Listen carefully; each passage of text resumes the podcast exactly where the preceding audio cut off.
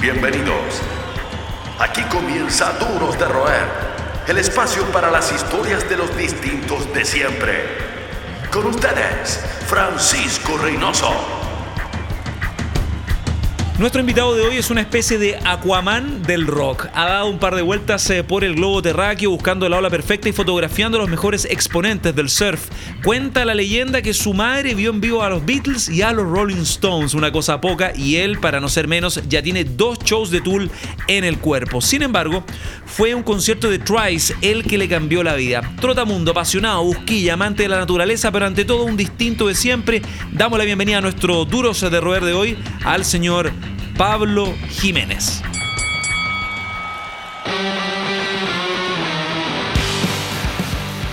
Pablo, ¿cómo estáis? Bienvenido a Duros de Roer. Bien, bien, ¿y tú, Pancho? Acá, todo bien, contento de tenerte, una larga historia. Hace rato que estábamos rastreando tu recorrido.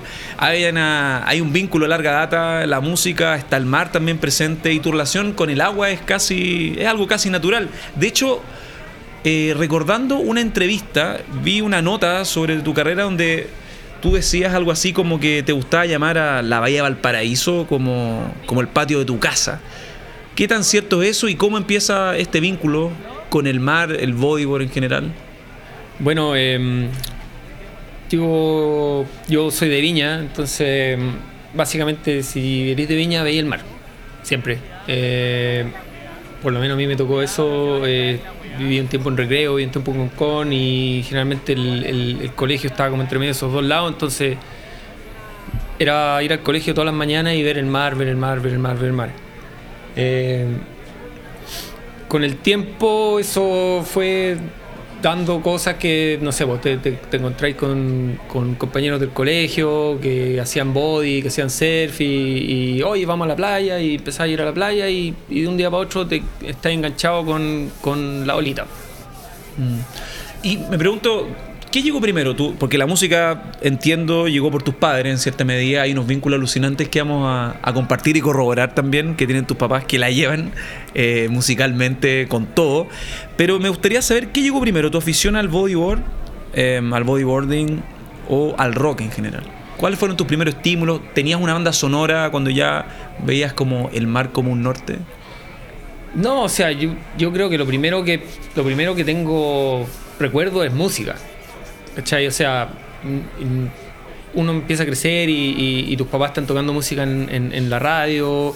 Eh, lo que tú me dices, mi mamá siempre tenía, no sé, eh, puesto los Beatles, los Rolling Stones, mi papá tenía puesto Queen o tenía puesto jazz. Y bueno, ellos se separaron cuando yo era muy chico, entonces tenía como dos influencias distintas viniendo todo el rato, pero, pero siempre como para el lado de la música, siempre había música. Entonces, con el tiempo, al final, eso yo creo que fue lo primero que llegó ¿Te acuerdas del primer disco como que valoraste cuando chico? ¿Pudiste haberlo heredado? ¿Un gusto adquirido por tus papás? Creo que el primer disco que fue mío, que era probablemente esas compilaciones fantasmas que hacía Emi, esos cassettes que uno compraba, era como un, mix que decía Bon Jovi en Chile. Que me, que me lo compré en unas vacaciones que no, no, nos fuimos con mi mamá a, a La Serena o Coquimbo por ahí y lo encontramos y me lo compré y era porque había ido a ver a, a Bon Jovi, mi papá me había llevado a ver a Bon Jovi la primera vez que vino a Chile, el, el 90. ¿El 90? Sí, y lo estaba rayando con Bon Jovi. Y ese fue como mi primer álbum que fue mío, 100%, lo poníamos en el auto todo ese viaje. ¿Te acuerdas cuando tu viejo te regaló tu primera tabla? ¿En qué momento de tu vida llega ese estímulo? Me acuerdo que en verano unos amigos me dijeron, oye, vamos a hacer body a Playa Amarilla, ahí en Concón, y... ¿Qué año fue eso? En la misma época cuando descubrí los conciertos en vivo, porque el bodyboard en Viña estaba bien, estaba bien de moda en los 90, pero... Sí, de haber sido como el 92, 93 tal vez, por ahí. Eh, y, y, agarré la tablita y me gustó y mi, papá me regaló una tabla bien, bien ordinaria en verdad, pero, hacía la pega para el verano. Funcional. Sebo, sebo. Y puta, ¿quién lo diría que, no sé, hemos pasado como 25 años y todavía estamos ahí con la tablita? Y la gente que te conoce desde esa época eh, nos contaba que había como una, eras como una suerte de mito, mito urbano en el quinto sector, no sé, en Reñaca, pasabais 6 horas al día en el agua. ¿Qué tan de eh, cierto es eso? Sí, o sea, yo creo que, que, todos los, lo- cuando uno se obsesiona con algo, sobre todo cuando es más adolescente, está metido en, en- en eso todo el día. Ya sea, si hay músicos, estáis todo el día tocando guitarra y si hay bodyboard, estáis todo el día en el agua. Y eso es como, como que te obsesionáis con, con esos nuevos descubrimientos que uno tiene. Ya en el colegio ya sentías como la necesidad de decir, me quiero dedicar a algo relacionado a este estilo de vida o esa hambre que luego sería cultivada con viajes en los 2000, ya con la película más clara. Creo que, creo que en verdad la película no la tuve clara hasta bien tarde. Eh, lo que sí tenía claro era que no, no, no estaba como para seguir un, un- un- como un estilo de vida tradicional, que el- termina el colegio, anda a la universidad, estudia de una profesión y trabaja el resto de tu vida. Pero lo intentaste en cierta medida, o sea, estudiaste audiovisual en un comienzo. Sí, estudié audiovisual, pero tampoco tenía mucho consentimiento de, de, de mis padres, de mi padre en ese momento, porque mi, mi papá siendo ingeniero como lo- tampoco lo veía como una, una alternativa, era como más, más cuadrado en ese sentido. Pero em, lo estudié y me retiré y, y, nada, sabía como que mi horario de, de, de, de 4 a 6, va, de 8 a 6 no iba, en- en- entonces empecé a surfear y tuve la oportunidad de, un momento de, irme de Chile a, tratar suerte a otro lado. Y ahí me conseguí otra pega de, de, de 8 a 4 que era pintando casas. Y pinté casas como 5 años mientras vivía fuera de Chile. O creo que las últimas casas que pinté las pinté hace como 4 meses atrás. Hay una cosa que es imposible, o sea, sería una estupidez dejarla de lado. Vamos a seguir co- comentando, hablando, compartiendo historia de tus viajes porque eres un tipo con hartas paradas. O sea, entiendo que está Irlanda, Hawái, Estados Unidos, Santa Cruz, siendo más específico. Hay mucho, mucho aprendizaje, mucha historia musical y personal en eso. Pero previo a, a todo tu recorrido, ¿qué- ¿cómo fue para tus papás o qué te transmitieron tus papás con esa suerte, tu mamá sobre todo que es inglesa, de haber visto los Rolling Stones, de haber visto The Beatles, de haber visto la realeza de, de la British Invasion en vivo? Qué alucinante haber sido eso. Sí, en, en verdad, imagínate, para mí, creciendo los Beatles eran- estaban ahí siempre. Entonces no es como. Mi mamá lo escuchaba nomás. Pero tu mamá los vio en vivo los Beatles. Claro, sí, pues los vio en vivo, pero, pero sonaban nomás. Entonces, como que. ¿Dónde los vio? Mi mamá es del norte de Inglaterra, de, de Harrogate, que queda en. Cerca de en- Leeds. Sí, cerca de Leeds, en Yorkshire. Ah, ya. Eh, Qué increíble. Exactamente si los vio ahí en Harrogate, lo dudo. Probablemente iba a Leeds a ver lo que es una ciudad Mm. más grande. Eh, pero, pero eso, entonces siempre estaba sonando. Entonces nunca lo vi como, oh, vi a los Beatles, más encima creciendo y como lo escucháis de tiempo, es como que parte del, del soundtrack de tu vida, tal. Pero ya tenías el rock en el ADN. Sí, sí. Sí, como mi mamá iba a los recitales, mi papá iba a los recitales y yo ahí empecé a darle nomás. Son los que mantienen encendida la llama del rock. Seguimos conversando con los duros de roer. Estamos de vuelta con eh, Pablo Jiménez, eh, fotógrafo, especialista en las grandes ligas del surf, el bodyboarding también, las olas eh, en general, en este Duros de Roer a través de los eh, esta plataforma que apoya las historias de los distintos eh, de siempre. Has dado la vuelta al mundo, hay que decirlo. Ocurre este desánimo al intentar intentar seguir el sentir de tu papá, que no estaba muy convencido con, con estudiar comunicación audiovisual. El tema de la comunicación audiovisual y las carreras no convencionales, estamos haciendo memoria. Esto fue a comienzos de los 2000, finales de los 90.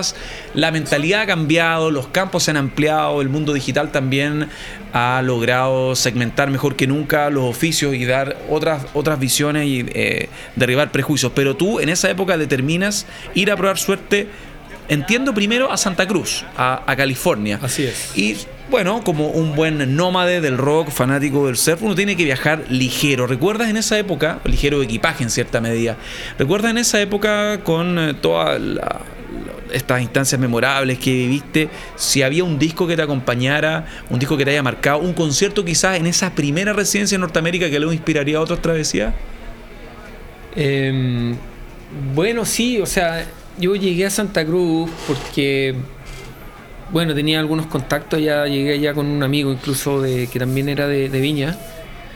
Y, y en esa época estábamos estábamos súper pegados con todo lo que era el, el- punk medio melódico, californiano, No Effects, Pennywise, eh, No Use for Name y todo eso. Y llegué a Santa Cruz que sin saberlo era como cuna de todo eso. Bueno, Strongest también son de Santa Cruz. Sí, Good Riddance, Sí. eh, Craig's Brother en, ese, en esa Sí, época claro. que, te- que tenían ese álbum increíble, el Homecoming. Y, y, y me tocó ver a Craig Rover también un par de veces ahí en, el, en Santa Cruz. Bien, unos recitales bien, bien, bien chiquititos que tenían. Y empecé a ir a todas las bandas que venían. Solo, en verdad, porque los amigos que tenía ya no me apañaban, no les gustaba, escuchaban otras cosas. Entonces ya yo me iba al trabajo y después casi todos los días de semana, toda la semana habían un, un- un recital bueno. Y estoy hablando de, no sé, pues, de Face to Face o de No Use for a Name. ¿Cachai? Nombre así tocaban un día cualquiera en el bar. ¿Cuándo comenzaste a enganchar eh, 100% con la fotografía? Me imagino que la comunicación audiovisual, eh, aunque cursaste solo un par de semestres, tres semestres, eh, te dio algunas herramientas, una mirada, una mirada más, más macro, ¿no? Pero ¿cuándo empiezas a enganchar eh, y decides, dice, cuando primero compras tu primera cámara y comienzas de forma autodidacta, muy pan rock, a intentar como afinar, depurar eh, un oficio? Eh, sí, lo de la comunicación audiovisual me dio como una base que, que- siento que se quedó un poco me, me da lenta, no sé, no me lo puedo entregar el, el lugar donde estaba estudiando en esa época, pero había una semilla y me gustaba la imagen, me gustaba, no sé, de, repente traspasar lo que yo veía algún formato. Eh, cuando estaba en Estados Unidos empecé a ver que el surf el body y la fotografía tenían algo. Y que había de repente gente que, que llevaba su pasión por el surf a, a imágenes. Eh, luego de Santa Cruz tuve la suerte de irme a vivir a Hawái, todo esto obviamente siguiendo la ola y, y- y ver cómo gente hacía su, su vida y su carrera eh, grabando, eh, sacando fotos a, a- a- a lo que pasaba. Y obviamente a mí ya no me estaba dando para ser profesional. Tal vez en un mo- momento pensé yo iba a ser un, un bodyboarder profesional, pero, pero vi que habían otras opciones. Y como que ahí como que eso plantó una semilla, una semilla que igual se demoró un tiempo en, en germinar porque en verdad yo quería sur- surfear nomás, entonces seguía viajando, seguía surfeando y con, un- con el tiempo empecé a, a ver, ok, quiero hacer fotografía. Igual siendo un- como un parangón, una comparación, eh, hay varias similitudes entre las fotos y la música que han de la mano en el término de las inspiraciones. Tú puedes estar todo el día tratando de sacar una buena toma y te sale de una y te hace el día, y lo mismo con la música.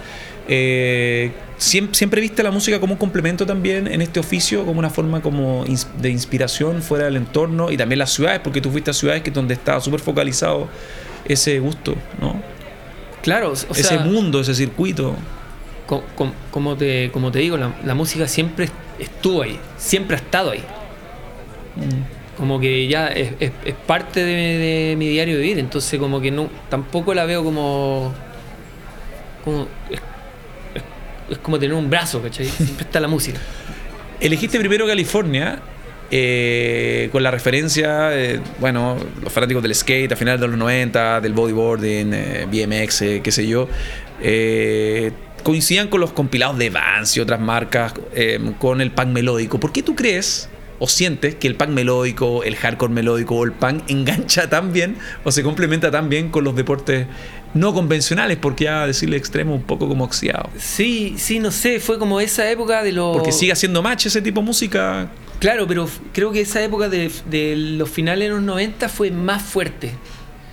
Hoy en día, y, y- eso yo creo que también fue una gran influencia en yo en- empezar a escuchar ese tipo de música. Llegaban los videos de surf, los videos de body, tenían de soundtrack, tenían No Use for a Name, MXPX, entonces como que ahí empecé a conocer muchas de esas bandas, que tal vez no, las no tenía ninguna otra forma de conocerla acá, en, en, no sé, pues 96.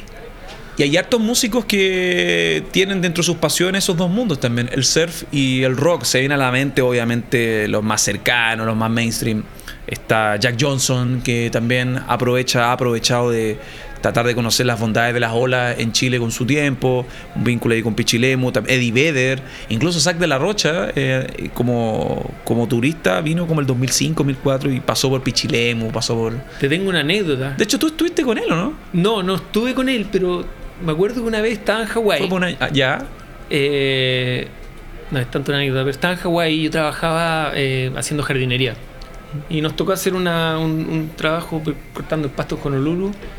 Y la gente con que andaba me dijeron, oye, vamos a la casa de, esta- de este amigo nosotros que trae una nueva marca de, de- de ropa. Y fuimos a la casa y tenía así una marca Ruca, creo que era, no sé qué cuestión, estaba recién apareciendo. Y estoy en la casa de este loco, que es el, el representante de Ruca, que era una marca así enana y ahora son gigantes. y estoy viendo la foto y tiene una foto de él así, con el traje hasta la mitad, con sac de la rocha, con unas tablas, unos longboard para aprender de Aumentada. Sí, con- pero como 10 pies así, una cuestión. Y yo dije, oye, ese sac de la rocha, sí, sí, mi amigo surfea conmigo, en cuando fuimos al colegio juntos. Y eso fue como que, ah, mira tú. Bueno, Zack de la. Rocha, desde incluso antes de Against the Machine, que tiene como el vínculo con el surf, eh, con el skate. Y bueno, también se viene a la cabeza Robert Trujillo. Y en ese mundo de la música, también haciendo un paralelismo con la experiencia surreal de tu madre, hay muchos que idealizan, por ejemplo, el sueño de ver a Tool. Y tú viste a Tool, que es una banda que te gusta mucho, desde la Anima, el Undertop, los viste dos veces. ¿Cómo viste esa experiencia? Porque viste a Tool a comienzos de los 2000 también. eh, cuando, era una, eh, cuando era una banda aún más lejana para el público sudamericano, aún hasta hoy, porque todavía no, no se han dignado a Sí. pasar ni por Brasil, ni por Argentina, ni menos Chile. Sí, eh, justo cuando me fui a vivir a Estados Unidos, fue el 2001, creo que fue ese mismo año que salió Lateralus. Discaso. Sí, eh, tremendo álbum. Allá había una radio, la KSGO, que era la radio de, de la Bahía, tocaban todo el día Lateralus, tocaban un montón de temas de ese álbum.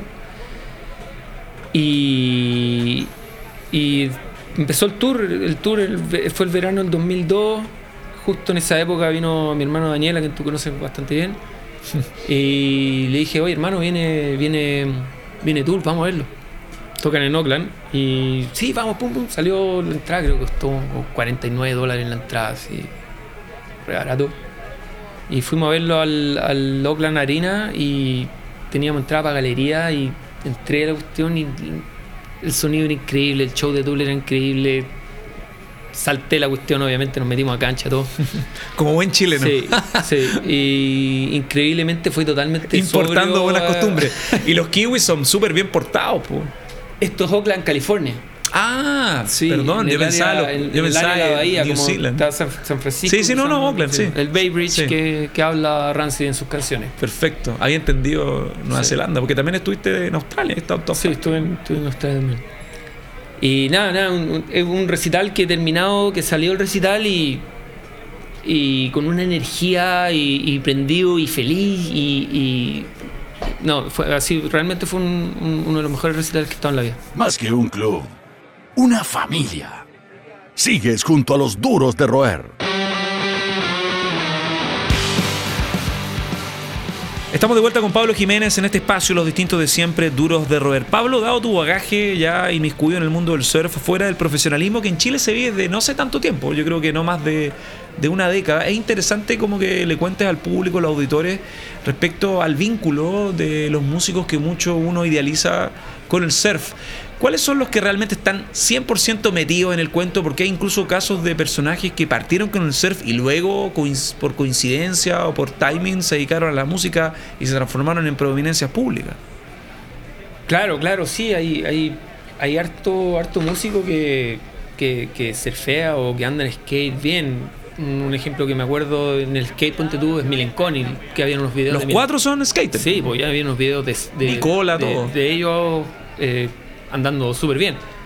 Eh, un, un artista que, que, que realmente es muy buen surfista, así nivel que pudo haber sido profesional y es quien tú mencionabas antes, que Jack Johnson. Ya. Que él, Fue él el primero surfista entonces. sí, él es de Hawái, él es de la costa norte de Oahu, que es, es la meca del surf mundial. Básicamente es el patio de su casa. Y, y él surfeaba pipeline y estaba siendo invitado a los mejores campeonatos, los más prestigiosos del mundo. Y él tuvo un accidente, por lo que tengo entendido, obviamente. Y, y ese accidente lo dejó fuera del agua un rato. Y yo creo que él, obviamente, ya tocaba guitarra y todo, pero eso lo, lo- lo empezó a, eh, ahí empezó a dedicarse más a la música, desde ese tiempo fuera del agua. ¿Has tomado fotos en conciertos? ¿Te gustaría o sientes que ya tienes un camino recorrido y vas claramente hacia ese destino del surf en general? Yo, o sea, como fotógrafo, a mí me gusta la fotografía. Eh, eh, yo me gusta la fotografía documental, me gusta el fotoperiodismo, me gusta la foto de, de conciertos, los paisajes. eh, y nunca me cierro un tipo de fotografía. Lo que pasa es que, estoy metido en, en- en este mundo que me encanta, pero si se presentan oportunidades para hacer fotos en recitales o, o fotos de, de cualquier otra cosa, yo, yo voy, porque me, me gusta mucho el, el medio. Revisando tus motivaciones, eh, claramente está el tema de la fotografía como un puente para nunca dejar, porque bueno, hay que, hay que pagar cuentas fuera del, del oficio, de lo que uno le gusta, le guste en cierta medida, vivir del hobby, que eso yo creo que es algo tan difícil de lograr. Y tú en cierta medida a pulso lo obtuviste con estímulo en Santa Cruz, en Hawái, en Irlanda y bueno, en otras latitudes, campeonatos, experiencias y todo aquello. Eso te hace, yo creo, un, duro de roer, ¿no? El sentido de buscar una excusa y encontrar un oficio. ¿Cuándo empezaste a construir tan, con fuerza esas convicciones? Cuando tú eh, hay alguna experiencia donde tú hayas, no sé, decidido y, o hayas determinado, hayas visto algo tipo como estoy en el camino correcto, algún mentor, alguna foto que tomaste de, de forma autodidacta y generó cierta repercusión en el círculo. Eh, sí, fue raro. Al final, en, un principio fue. Porque uno se tira a la piscina, pero también tiene- Sí, sí, como que en verdad, para serte franco, yo, yo me costó tomar, dar ese salto, como que quería hacer fotografía, me gustaba la fotografía, tenía mi cámara chica, hacía mis fotitos por aquí y por allá, pero como que no me daba miedo dar el salto tal vez, de, de- gastar toda esa plata en, en comprarme una cámara buena y un equipo bueno, que en un pasaje irme al siguiente destino. Al final lo hice y cuando lo hice dije, ya, yo voy a hacer esto como que me, me autoconvencí el día uno que yo iba a hacer eso. Entonces, por coincidencia, terminé, estaba en Irlanda, vine a Chile porque, no sé, por mi tiempo en Irlanda se estaba acabando simplemente, vine a Chile, tenía un pasaje de salida en seis semanas y llegué para acá y estaba empezando un curso de fotografía en Viña, de dos años. Y, yo estaba súper embalado con la cámara, entonces dije, ya, démosle esto. Me inscribí en el curso, me quedé acá en Chile estudiando y no miré atrás en verdad. Irlanda es como una plaza no tan conocida eh, para el surf, ¿no? Es una playa, una plaza en Europa que entiendo no tiene como la visibilidad de un Hawái o... Sí, Irlanda es como, si hablamos de lo que es surf, es una de las nuevas fronteras del surf. Lo, lo interesante es que uno llega allá y, y te das cuenta que es que Irlanda lleva ahí, no sé, miles de años y la gente ha estado viviendo acá. O sea, es como una... es tan antiguo, Europa, todo es tan antiguo, todo... todo Hay una, hay una tradición. Sí, sí.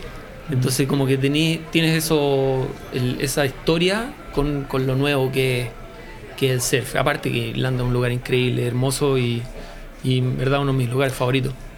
Esa, Irlanda sería una playa soñada como que tú recomendarías a la gente, no solo a la gente que practica surf, sino a la gente que le gusta ir a playas no tan tradicionales. Sí, o sea, si, si, te, si te gusta surfear y si, y si quieres ver algo distinto, definitivamente es, es, es un, un destino para ir. Es diferente, es duro, no es fácil, es frío, y pero, pero está ahí, yo, yo lo recomiendo. Fuera de la música, fuera de tu instinto, ¿qué no puede faltar en un viaje tuyo de trabajo? Además de tus equipos cuando te toca salir de Chile. ¿Qué hay en tu maleta, por ejemplo? Eh, mi maleta... eh, Que se pueda pasar por Policía Internacional. claro, claro. Eh, nada, en verdad mi equipo, mi, mi, mi, mi cámara, hartas tarjetas de memoria, eh, traje de surf, un jockey, bloqueador y con eso ya es lo básico. ¿Cómo sientes que Chile se ha, ha evolucionado respecto a la región? Da la- eh, cómo ha ascendido Perú, por ejemplo, Brasil, ni hablar, que un coloso. ¿Cómo sientes que ha, ha evolucionado Chile en el ámbito del surf, como circuito, los campeonatos, cómo han progresado, fuera del campo de trabajo, donde tú eres una suerte pionero? Yo, entiendo que hay otros fotógrafos especialistas, incluso que partieron antes que tú, pero tú igual afinaste como el concepto de la fotografía eh, en el surf. Eh, bueno, yo creo que, que estamos, estamos haciendo el mismo proceso que han hecho todos, que no sé, un proceso de aprendizaje. Yo creo que en este momento estamos, podríamos ser unos adolescentes en lo que es el mundo del surf, o sea, o, o incluso menos, y como, como, como tú dices, el surf se ha estado popularizando hace- los últimos 10 años. Mm. Eh, el surf habrá empezado acá hace 30 años tal vez, o sea, un poquito más tal vez, pero con los primeros surfistas, pero recién están saliendo las primeras generaciones de hijos de surfistas en Chile. Entonces hay una parte que, que, que- que California la tiene hace mucho tiempo, que el Perú la tiene hace mucho tiempo, y Brasil obviamente. Entonces es- es- son los procesos naturales que uno tiene que ir aprendiendo como, como, como cultura surfística chilena para poder llegar, no sé, a, a, a, ser una, un, un, ¿cómo se llama? un país maduro en lo que es surf, que, es lo que tienen los peruanos en este momento, que, que, son, yo creo que con los brasileños son los que están liderando el movimiento en, en, en Latinoamérica. Pablo, ¿te consideras un duro de roer? No lo sé. ¿Qué significa bueno, eso? déjame decirte que nosotros sí te consideramos un distinto. Siempre un duro de roer, un tipo que sigue su norte, que no sigue el camino convencional, sigue sus convicciones. Un club de fanáticos certificados que te agradece tu presencia en este noble programa. Bueno, gracias, gracias por invitarme. ¿Ahora sí te consideras un duro de roer? bueno, ya. Démosle. Démosle. Esto fue Duros de Roer Podcast. El club de los distintos de siempre. El último apaga la luz. Hasta la próxima.